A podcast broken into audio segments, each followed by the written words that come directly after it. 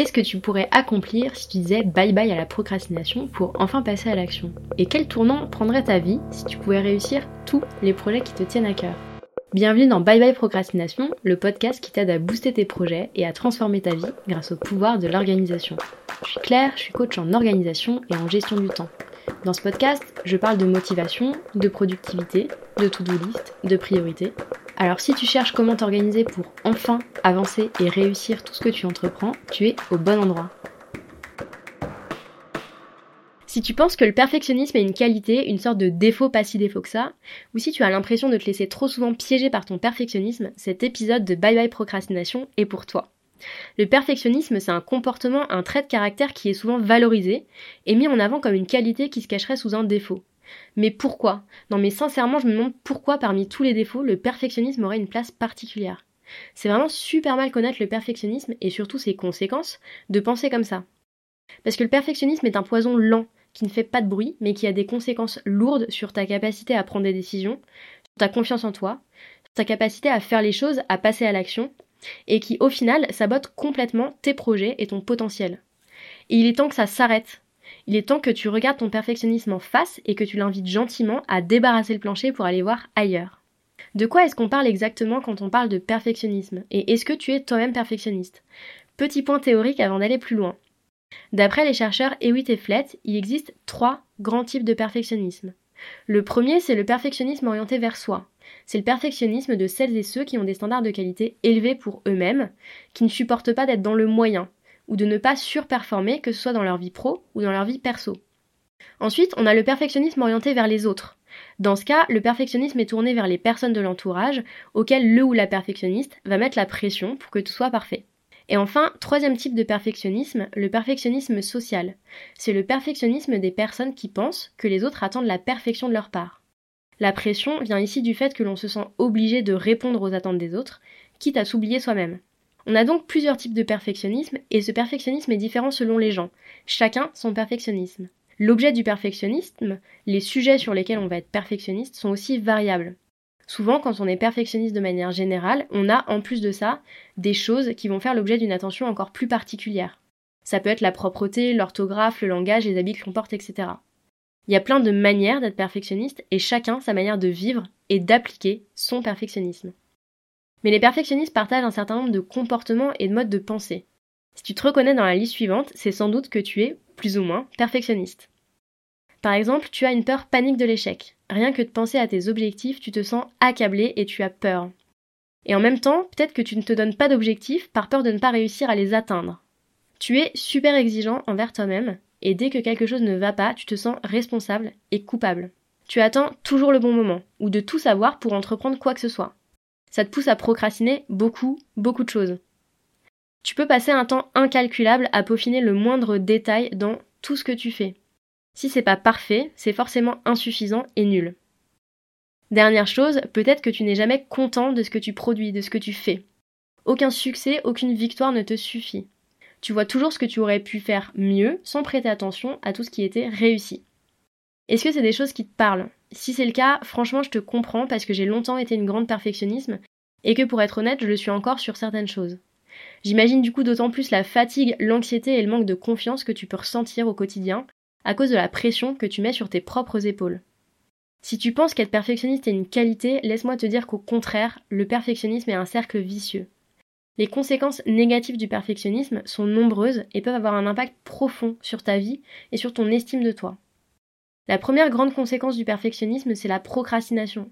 La première grande conséquence du perfectionnisme, c'est la procrastination. C'est un comportement qui est typique des personnes perfectionnistes on va remettre souvent à plus tard leurs actions ou certaines tâches. Pourquoi? Parce que quand on a le souci du travail trop bien fait, on se met une pression de dingue pour absolument tout. Avant de faire quoi que ce soit, on va vouloir réunir les conditions parfaites pour exécuter la tâche, commencer un projet ou prendre une décision.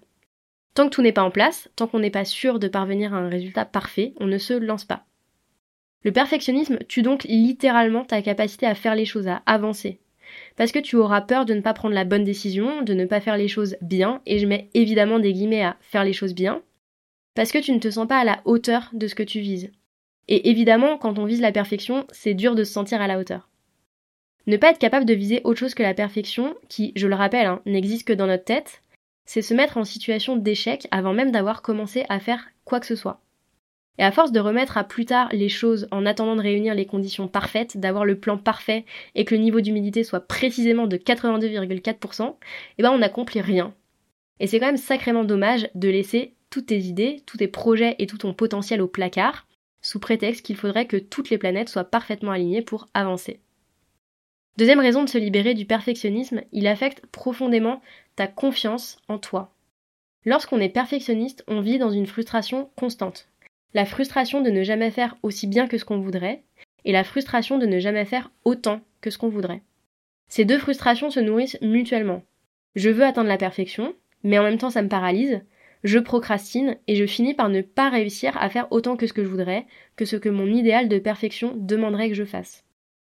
Quand on ne se libère pas de son perfectionnisme, on rentre donc dans un cercle vicieux qui affecte à long terme sa confiance en soi et son estime de soi. Parce que la quête de la perfection est une quête impossible. Elle ne peut générer que de la frustration et une énorme culpabilité. Si tu es perfectionniste, tu te dis probablement que ce que tu fais n'est pas assez bien, pas à la hauteur, que c'est nul, ou que tu n'as pas de valeur, que ce que tu fais n'est pas suffisant. Ces petites voix, c'est ton dialogue intérieur. Quand on est perfectionniste, on a un dialogue intérieur négatif, et ça a à terme des conséquences très importantes sur la confiance et l'estime qu'on a de soi. Imagine qu'on te dise ces choses en face, qu'on te dise c'est pas suffisant, c'est nul, tu ne vaux rien. Que ce soit pas un dialogue intérieur, mais une personne qui émette ses jugements. C'est quand même super violent. Évidemment que quand on se juge si durement en permanence, c'est difficile d'avoir suffisamment confiance pour arrêter de procrastiner et passer à l'action. Et pourtant, c'est bien dans l'action, dans le fait de faire les choses, et encore une fois, je le répéterai jamais assez, que vont se construire ta confiance et ta motivation. Les impacts du perfectionnisme, ils sont donc variables en fonction des personnes et de la manière dont leur perfectionnisme se manifeste. Maintenant, comment est-ce qu'on fait pour se libérer du perfectionnisme et éviter ses conséquences négatives? Parce que c'est bien beau de savoir que le perfectionnisme nous met des bâtons dans les roues, ça nous avance pas si tu ne sais pas comment faire pour te débarrasser du perfectionnisme. Voici donc trois pistes de réflexion que tu peux explorer pour te défaire de ton perfectionnisme et passer à l'action. La première chose que tu peux faire pour commencer à te libérer du perfectionnisme, c'est d'arrêter de penser en mode binaire, c'est-à-dire en mode tout ou rien. Quand on est perfectionniste, on a tendance à penser sur le principe du tout ou rien. On efface toutes les nuances et il ne reste que deux extrêmes. Échec, réussite, tout faire parfaitement ou ne rien faire du tout. Ce mode de pensée binaire, ça correspond à aucune réalité. Penser que quand on échoue sur un point, on a réussi nulle part, ou alors qu'on peut réussir partout sans jamais être confronté à l'échec, c'est vivre dans un fantasme, dans une réalité qui n'existe pas. L'échec et la réussite ne sont pas à opposer, ils fonctionnent ensemble.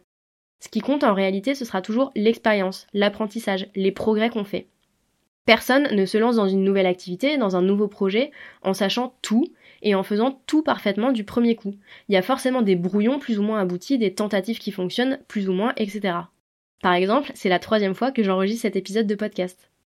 Et tu as même besoin de ces expériences pour apprendre et progresser. L'échec fait partie du succès. C'est en faisant les choses qu'on se perfectionne, qu'on progresse et qu'on peut atteindre les résultats qu'on espère. En fait, c'est en testant et en échouant rapidement que tu peux apprendre. C'est en forgeant qu'on devient forgeron. Si tu restes bloqué dans ce mode de pensée binaire, du tout ou rien, de réussite ou échec, si tu restes bloqué dans ce mode de pensée binaire du tout ou rien, de réussite ou d'échec, tu te bloques. Tu aimerais avoir tout, être dans la réussite et dans la perfection, mais en restant immobile de peur de mal faire ou d'échouer, tu n'arrives à rien. Tu peux remplacer le tout ou rien par un principe d'expérience. Tout ce que tu fais te permet de gagner de l'expérience, d'apprendre des choses sur toi, de gagner de nouvelles compétences, etc. C'est pas grave si le premier essai n'aboutit pas à quelque chose de parfait. Il y a d'ailleurs peu de chances que ça le soit. Ce qui est important, c'est de tirer les leçons de chaque expérience en te demandant ce que tu as appris et comment tu pourrais faire mieux la prochaine fois. Deuxième petite astuce pour te libérer du perfectionnisme, te concentrer sur l'essentiel. Quand on est perfectionniste, on a tendance à se prendre la tête pendant des heures sur des petits détails qui n'ont en fait aucune influence sur ce qu'on cherche à accomplir. Petit exemple, je voudrais créer un guide qui te permette de te libérer du perfectionnisme. Mon objectif, c'est donc de te donner des conseils et des astuces dans un document pour que ton perfectionnisme ne se mette plus en travers de ton chemin. Donc je commence à écrire, je mets en page, etc. Et là je vais me prendre la tête sur la couleur de la couverture ou la police d'écriture par exemple. Si j'écoute mon perfectionnisme, je vais passer des heures, voire des jours, à faire la mise en page et à chipoter sur des détails. Mais est-ce que le choix de la police de caractère ou le choix de la couleur de couverture ont une influence sur mon objectif, sur le fait que je vais pouvoir partager avec toi des astuces pour se libérer du perfectionnisme? Non. Mais quand on est perfectionniste, on se concentre sur des détails qui n'ont aucune influence sur l'objectif qu'on veut atteindre, sur le but qu'on poursuit. Et ça, qu'est-ce que ça produit? Bah déjà, ça cause une pression et du stress qui sont complètement inutiles. Ça va te faire perdre du temps et de l'énergie, et ça va surtout t'empêcher de te concentrer sur l'essentiel et de diriger tes efforts sur ce qui compte vraiment. Donc quand tu commences un projet, que tu veux faire quelque chose et que tu te retrouves à te poser mille questions qui te bloquent, reviens à l'essentiel. Reviens à ton objectif, à ce que tu veux accomplir. Qu'est-ce que tu veux accomplir avec ce projet, cette action? Est-ce que ce sur quoi tu es en train d'hésiter depuis trois heures a une influence sur ton objectif? Est-ce que les détails sur lesquels tu es en train de te torturer le cerveau sont essentiels pour te permettre d'atteindre cet objectif? La plupart du temps, la réponse sera non. Ce qui veut dire que le choix que tu vas faire sur ce détail n'a pas d'importance toutes les options sont bonnes. Il faut simplement arrêter d'investir du temps et de l'énergie dans cette décision. Tu verras, une fois que tu auras intégré ce réflexe à ton quotidien, tu vas déjà gagner en sérénité. Dernière astuce pour se libérer du perfectionnisme, utiliser ses objectifs comme des guides. Quand on est perfectionniste, on est souvent très attaché à ses objectifs. On prend les objectifs comme des engagements absolus. Si on ne les atteint pas, on se considère en échec et on se dit qu'on est bon à rien. Mais il faut bien comprendre que les objectifs qu'on se donne sont là pour nous donner une direction. Ils nous donnent un cadre qui nous permet de nous motiver, d'avancer, d'apprendre de nouvelles choses, de progresser. Les objectifs sont des phares, ils sont là pour te guider. Au lieu de te concentrer sur ta peur de l'échec quand tu penses à tes objectifs, focalise-toi sur ce que tu ressens quand tu passes du temps à travailler à leur réalisation. Ça peut être de la joie et de l'enthousiasme de faire des choses qui te plaisent, mais aussi la satisfaction de voir les choses avancer quand tu passes à l'action.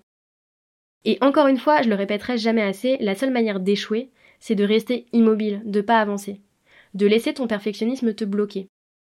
Être perfectionniste, c'est pas une fatalité. Si tu as déjà pris conscience de ce comportement et de ce mode de pensée et de comment est-ce que ça te bloque dans le fait d'avancer vers tes objectifs, vers une vie plus sereine et plus joyeuse, tu as fait le premier pas pour te débarrasser de ce poids. Alors remplace ton perfectionnisme par une rigueur saine, Pense expérience au lieu de rester bloqué sur les concepts de réussite ou d'échec. Concentre-toi sur l'essentiel et surtout célèbre chaque petit pas fait en direction de tes objectifs. J'espère que tu as aimé ce nouvel épisode de Bye Bye Procrastination et que tu y auras trouvé l'inspiration et la motivation pour faire avancer tes projets un petit pas après l'autre. Si c'est le cas, n'hésite pas à mettre 5 étoiles sur ton application préférée, à me laisser un commentaire ou à partager cet épisode autour de toi. On se retrouve évidemment très vite pour un nouvel épisode. En attendant, tu peux déjà aller sur theminimalplan.com pour télécharger gratuitement des modèles de to-do list et plein d'autres ressources gratuites pour commencer à t'organiser. Je mets le lien vers ces fichiers gratuits dans la description. On se retrouve très très vite pour un nouvel épisode de Bye Bye Procrastination. À bientôt